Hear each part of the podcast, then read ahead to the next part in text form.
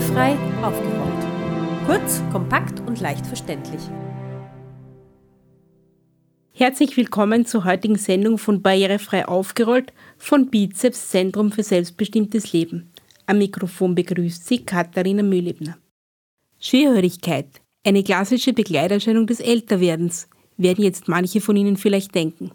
Die Bilder, die uns beim Thema Schwerhörigkeit in den Sinn kommen, sind vielleicht der ältere Herr oder die ältere Dame, die angestrengt bei einem Gespräch zuhören und später vielleicht die ein oder andere Nachfrage stellen müssen. Dass das Thema Schwerhörigkeit auch jüngere Menschen betreffen kann, darüber denkt man vielleicht schon weniger nach. Auch ist Schwerhörigkeit nicht auf den ersten Blick sichtbar, wie zum Beispiel ein Rollstuhl oder wenn jemand, der komplett gehörlos ist, sich in einer der Gebärdensprachen verständigt. Bevor wir mit unseren Gästen darüber sprechen, wie sich Schwerhörigkeit im Alltag auswirkt oder welche Hilfsmittel es gibt, hier ein paar Fakten. Für die Hörfähigkeit eines Menschen ist die Tonhöhe und die Lautstärke entscheidend. Am besten reagiert das Gehör auf die Tonhöhe der menschlichen Sprache. Auch kann das Gehör im Normalfall Töne als weniger wichtig einstufen und weitgehend ausblenden. Das schützt vor Überforderung und man kann sich auf einzelne Dinge konzentrieren. Zum Beispiel kann ich meinen Gesprächspartner dann auch im Stimmengewirr hören. Bei Schwerhörigkeit kann man verschiedene Grade unterscheiden.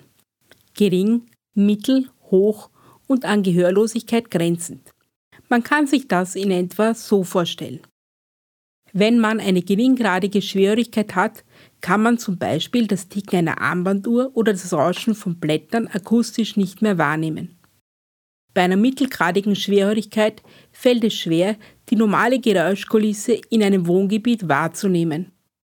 Ist man hochgradig schwerhörig, kann man seinen Gesprächspartner nicht mehr verstehen, auch wenn dieser in normaler Sprechlautstärke spricht.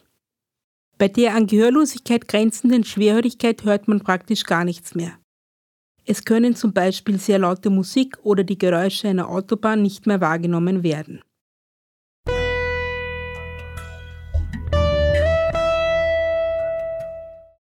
Jörg Fehringer ist berufstätig und engagiert sich im Rahmen einer Selbsthilfegruppe und einer Laufgruppe beim Vox Schwerhörigenzentrum Wien. Er hat eine Hörschädigung auf beiden Seiten.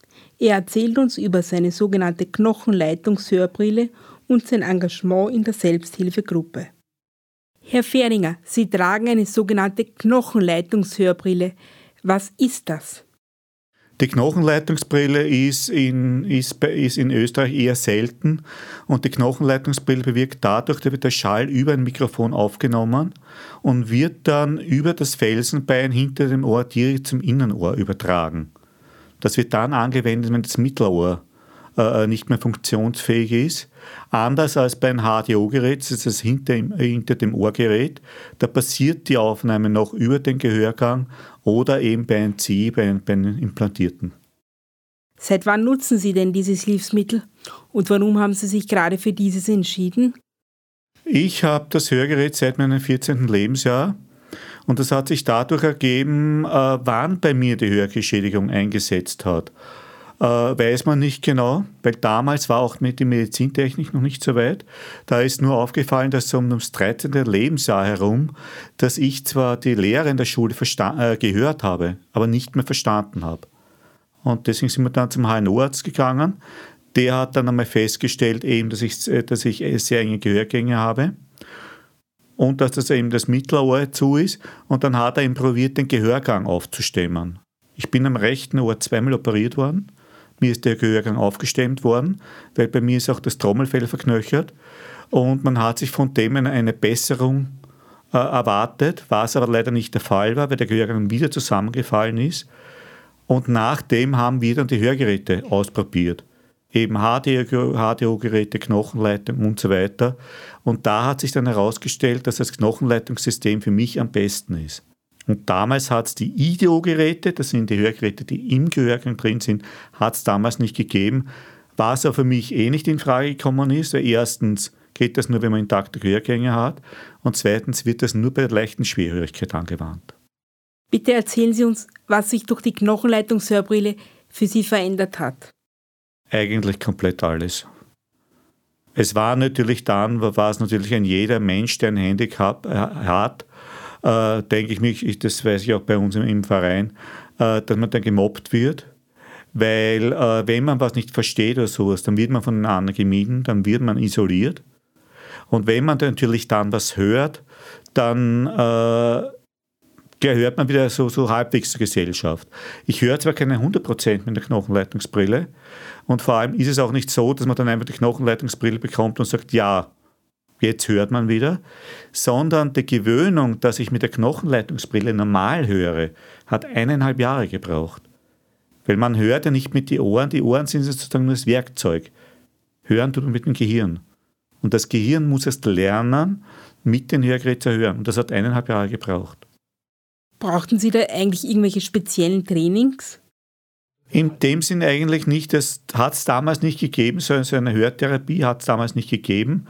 Ich werde es nie vergessen, das erste Mal, wie ich sie aufgehabt habe, da war ich bei, in der Ordination von meinem Arzt, der mich damals operiert hat. Der hat mich auf einen Hocker gesetzt, hat gesagt, da schau beim Fenster raus, hat mich dann von hinten angesprochen und ich habe das Gefühl gehabt, ich bin eine Kathedrale. Ich habe das vierfache Echo gehabt. Und da eben durch, durch, durch dauerndes Hören und so weiter hat sich dann das ergeben, dass ich dann mit eineinhalb Jahren, nach eineinhalb Jahren dann normal gehört habe. Also für mich normal. Denn man kann nicht sagen, wie hört der andere, wie höre ich, aber so sage ich, ich verstehe jetzt die anderen. Sie haben eh schon ein bisschen darüber erzählt. Wie kann ich als Betroffener oder als Betroffene wissen, welche Technik für mich die richtige ist? Bei mir war es äh, so, dass ich eben dadurch durch meinen HNO-Arzt das so ergeben hat mit, mit der Knochenleitung und der hat mich dann an ein Hörgerätgeschäft äh, ermittelt, die eben mit dem Erfahrung haben und die mir, eben mir das Gerät dann zur Verfügung gestellt hat. Aber da zum Beispiel hat das Gerät auch Induktion. Und ja, und da wurde auch gesagt, Induktion, man, damals wurde es mir noch nicht gesagt, ja. Aber mir wurde dann später aber gesagt, Induktion ist nicht wichtig. Obwohl es die Induktion schon, äh, schon eine Technik aus den 60er Jahren ist, die aber noch immer ein, ein, ein irrsinnig wichtiges Werkzeug für uns ist eben wo jetzt die ganzen Theater mit Induktionsschleifen ausgestattet werden, wo, wo Kinosäle ausgestattet wo Museen ausgestattet werden, auch Museumsführungen, die schon mit Induktion gemacht werden. Weil Sie es jetzt selber erwähnt haben und das Thema Induktionsschleife für die meisten unserer Zuhörerinnen und Zuhörer unbekannt sein wird, Induktionsschleifen werden auch als induktive Höranlagen oder Ringschleifenanlagen bezeichnet. Schwerhörige Personen können mit dieser Technologie die entsprechenden Audiosignale, wie zum Beispiel Musik oder Sprache, direkt in ihrem Hörgerät hören. Das Prinzip einer induktiven Höranlage besteht vereinfacht beschrieben aus einem speziellen Kabel, das entlang der Wände eines Raumes verlegt wird und an einem sogenannten Induktionsverstärker angeschlossen wird. Dadurch baut sich im Raum ein schwaches Magnetfeld auf. Alle akustischen Signale, die in diesen Verstärker eingespeist werden, wie zum Beispiel Sprache oder Musik, können von der sogenannten T-Spule des Hörgeräts oder des Cochlea-Implantates aufgenommen und wieder in hörbare Schallschwingen umgewandelt werden. Es werden dabei keine Nebengeräusche übertragen und die gewünschte Hörinformation, zum Beispiel ausschließlich das, was jemand in ein Mikrofon spricht, kann somit gehört werden. Gibt es für Sie als Mensch mit Hörbehinderung irgendwelche Barrieren im Alltag? Ja. Nur lernt man halt in der Zeit mit dem dann umzugehen. Barrieren sind zum Beispiel jetzt, wenn ich zum Beispiel, wie es mir jetzt passiert ist, vor circa einem halben Jahr, wo, wo mich ein Vortrag interessiert hat und dadurch, dass ich gehörgeschädigt bin, setze ich mich weiter vorne hin. Jetzt bin ich schon ziemlich weiter vorne gesessen. Jetzt war es aber so, dass der, der Vortragende einmal keine, keine, keine, wie soll ich sagen, eine feste Stimme gehabt hat und äh, der auch nicht sonderlich laut gesprochen hat. Das hat zur Folge gehabt, ich habe ihn zwar gehört, aber nicht verstanden. Und da ist dann das Handicap, wo ich sage, kann ich den Vortrag überhaupt, äh, äh, mir überhaupt anhören, wenn keine Induktionsanlage vorhanden ist? Wenn eine Induktionsanlage vorhanden ist, dann ist es kein Problem. Und äh, dadurch, dass ich dann bei uns zum Verein dazugekommen bin, habe ich die Induktion kennengelernt wie sehen Sie denn die Entwicklung der Barrierefreiheit für schwerige Personen in Österreich? Hat sich da schon was getan? Es schreitet immer weiter weg, weil dank der Informationen, was wir haben, tut sich da jetzt sehr viel. auch unter anderem seit das Gleichbehandlungsgesetz aktiv geworden ist, dass sich da jetzt sehr viel tut, dass äh, erst einmal die Induktion weiter berücksichtigt wird, wo auch unser Verein dahinter ist, eben, dass Theatersäle ausgestattet werden, dass die Museen ausgestattet wird, dass man die Leute sensibilisiert, was auch sehr wichtig ist. Was bei mir zum Beispiel auch ist, wo ich eben auch mit den Leuten rede, wo viele Leute zum Beispiel äh, manche Sachen nicht wissen. Zum Beispiel, Schwerhörige sind nicht gleich wie Gehörlose. Wir haben unterschiedliche Bedürfnisse. Wir können zum Beispiel mit einem Gebärdendolmetscher nichts machen. Und der Gebärdendolmetscher auch mit einem Schriftdolmetscher nicht. Es gibt seit kurzem Schriftdolmetscher.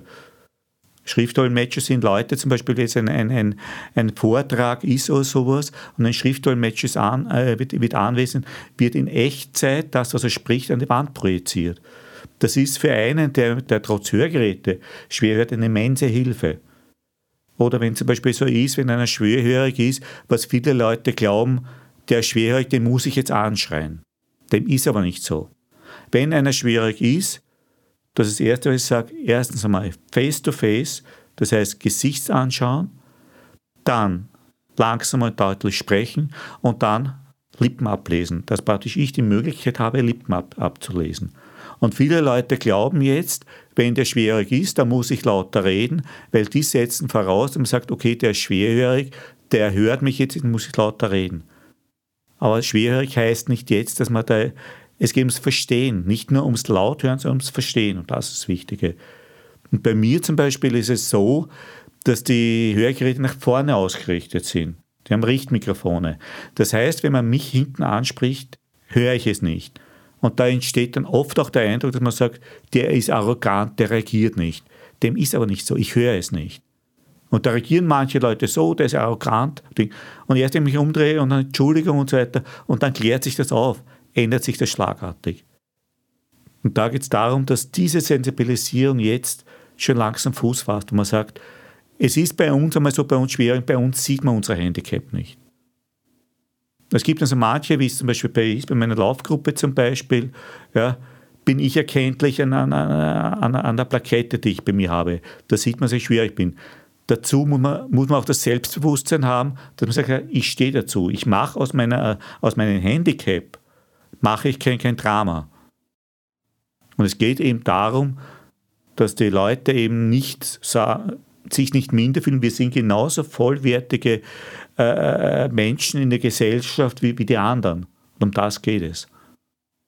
Und dieses Bewusstsein, dass das jetzt immer mehr weiter vorschreitet, da sehe ich jetzt praktisch schon, das ist jetzt fast das Ganze schon Fuß.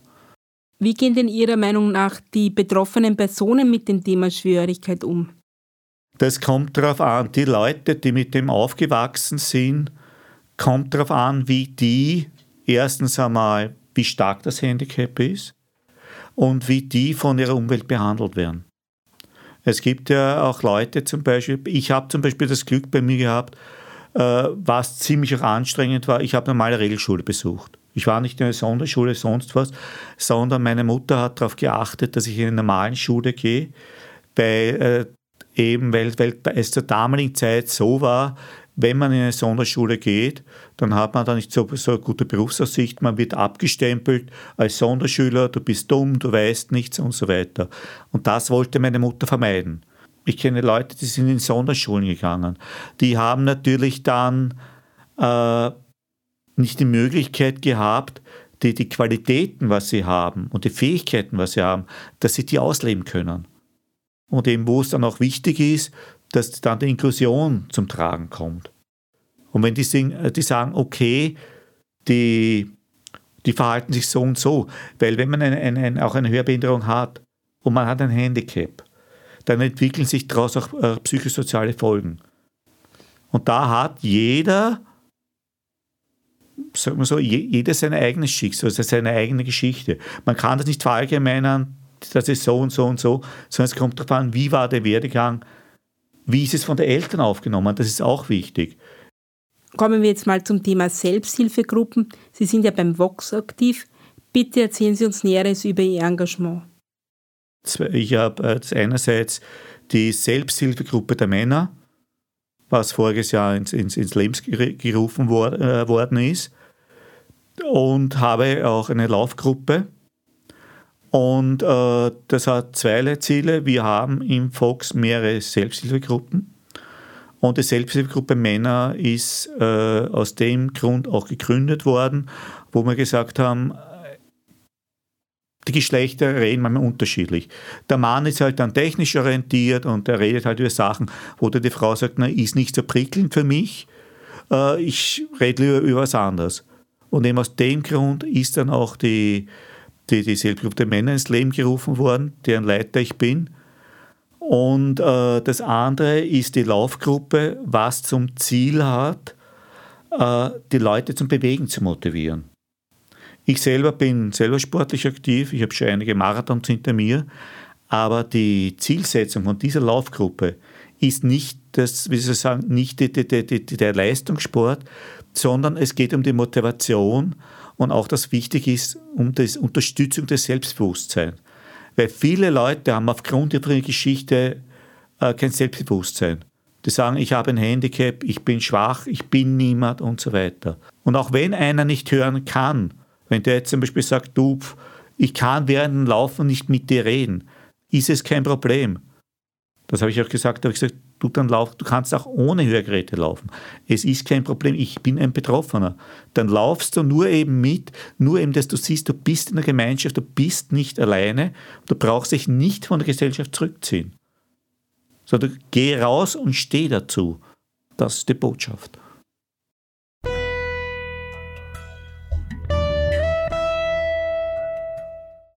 Herr Fähringer und auch unser nächster Gast, Frau Elisabeth Rander, sind in der Organisation Vox aktiv. Wir möchten hier an dieser Stelle die Organisation und auch den Schwerhörigenbund einmal kurz einführen, da sie in unseren Interviews erwähnt werden und auch wichtige Anlaufstellen für die Betroffenen sind. Der österreichische Schwerhörigenbund Dachverband ist ein unabhängiger Dachverband von und für Schwerhörigenvereine und Organisationen für hörbeeinträchtigte Menschen in Österreich. Er vertritt und unterstützt alle Menschen rund um das Thema Hören und lautsprachliche Kommunikation. Die Organisation Vox Schwerhörigenzentrum Wien ist einer der Mitgliedervereine des Schwerhörigenbundes. Sie unterstützt mit Beratung zum Thema Hörhilfen, bietet aber auch generelle Beratung zum Thema Schwerhörigkeit durch andere Betroffene an.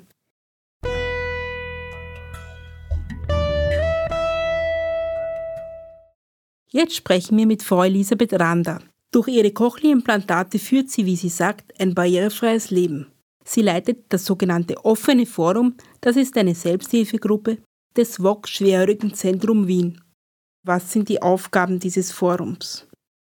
Ich führe das offene Forum. Das ist eine Möglichkeit, wo man sich also einmal im Monat trifft im Fox-Zentrum in der Sperrgasse und da kann man sich austauschen, da kommen aber alle Schwerhörigen hin. Also nicht nur CI, also Cochlea-Implantat Menschen, sondern eben auch Menschen mit Hörgeräten oder welche, die also gar nicht hören, sondern nur Gebärdesprache. Warum glauben Sie denn, sind Selbsthilfegruppen wichtig?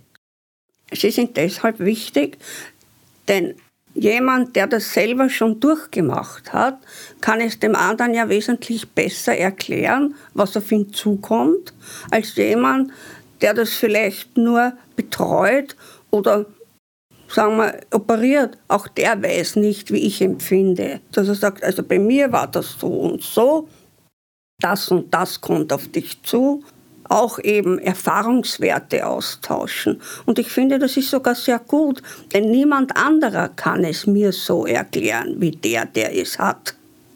Was glauben Sie, ist Schwerhörigkeit ein Thema, über das man mittlerweile öffentlich gut reden kann oder wird es noch immer tabuisiert? Wenn Sie die Fernsehwerbung hernehmen, Hartlauer wirbt fast täglich mit Hörgeräten. Also ich glaube, das Thema Hörgerät oder Schwerhörigkeit ist sicher schon sehr bei den Menschen angekommen. Das glaube ich schon. Über die Cochlea-Implantate sind die Menschen noch nicht so sehr informiert, aber es wird besser. Es wird besser, also wird auch schon manchmal darüber gesprochen im öffentlichen Raum. Und ja, die Infos werden sicher immer besser werden. Aber ich glaube, es ist schon angekommen. Welche Forderungen hätten Sie denn, damit das Thema Barrierefreiheit für schwierige Personen besser umgesetzt werden kann? Dass vielleicht im öffentlichen Raum diesbezüglich mehr Bedacht genommen wird. Das fängt an bei vielen Ärzten, dass mit Quäk-Quäk-Stimme die Menschen aufgerufen werden, die also das dann nicht hören oder verstehen, dass in den Bahnhöfen auch diese Lautsprecheranlagen alle so sind, dass man es kaum versteht. Also da hätte ich schon ein paar Wünsche, an wen auch immer. Also da gibt es schon allerlei zu machen. Und dass Induktionsanlagen, wenn sie vorhanden sind, auch eingeschaltet werden. Denn das habe ich mir sagen lassen, das passiert leider Gottes sehr viel, dass es wohl Induktionsanlagen gibt, aber niemand sich findet, der auf den Knopf drückt. Und damit wäre es natürlich für viele leichter. Aber wir haben ja auch noch eine riesige Menge an Menschen, die nur so einfach schwerhörig sind und vielleicht nur ein ganz kleines Hörgerät tragen, wo es keine Induktionsmöglichkeit gibt und die verstehen dann überhaupt nichts, weil eben keine Induktion möglich ist. Und daher wäre da schon allerlei zu tun im öffentlichen Raum.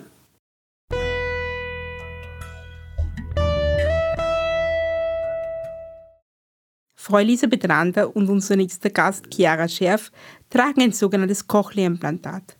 Ein Cochlea-Implantat ist ein Gerät, was die Funktion der beschädigten Teile des Innenohrs, der sogenannten Cochlea, übernimmt, um Audiosignale an das Gehirn zu übertragen. Über die sogenannte Sendespule werden die Signale an das unter der Haut liegende Implantat übertragen. Das Implantat wandelt die Signale um und leitet sie an die Hörnerven im Innenohr weiter und im Gehirn entsteht ein Höreindruck.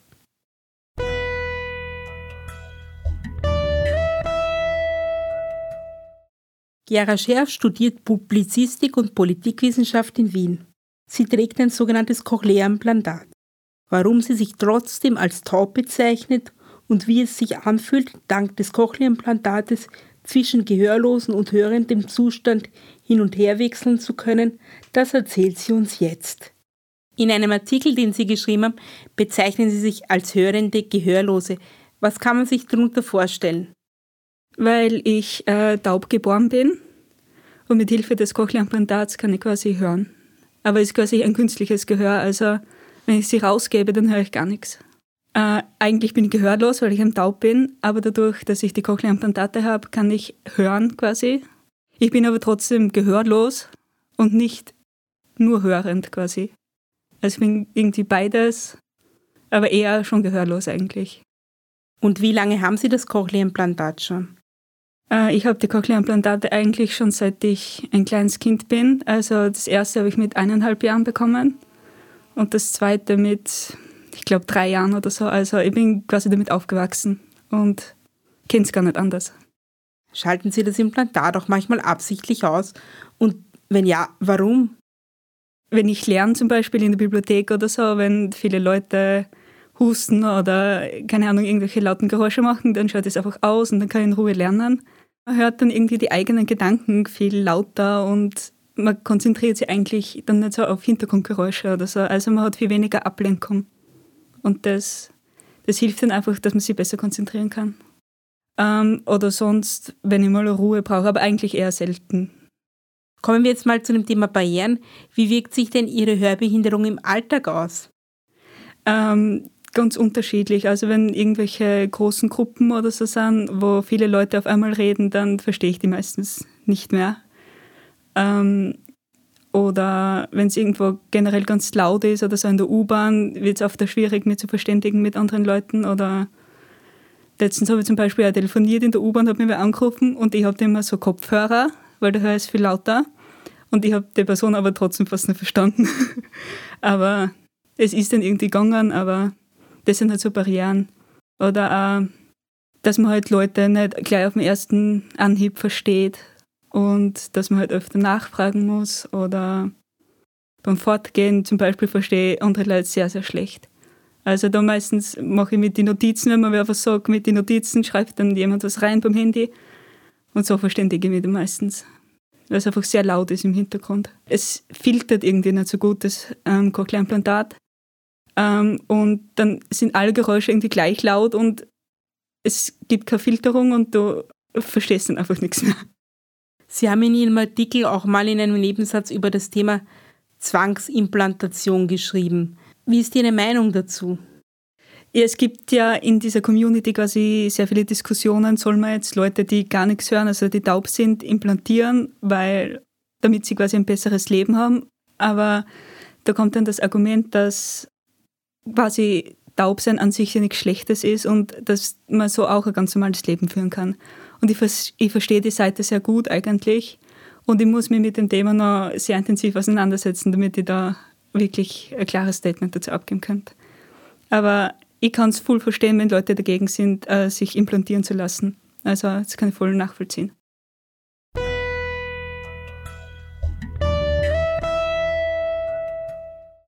Das war unser kleiner Einblick in das Thema Schwerhörigkeit. Wenn Sie sich ausführlich über das Thema informieren möchten, haben wir auf unserer Internetseite www.barrierefrei-aufgeholt.at einige informative Links für Sie. In dieser Sendung ging es um das Thema Schwerhörigkeit. Wenn Sie sich für das Thema Gehörlosigkeit interessieren, auch darüber hatten wir schon eine Sendung auf Barrierefrei aufgerollt. Unsere siebte Sendung hatte den Titel Gebärdensprachen, Sprachkultur und Inklusion und ist auf unserer Internetseite zum Nachhören verfügbar. Wir freuen uns schon, wenn Sie das nächste Mal bei uns reinhören. Es verabschiedet sich Ihr Redaktionsteam Katharina Mühlebner, Markus Ladstätter und Lena Linecker.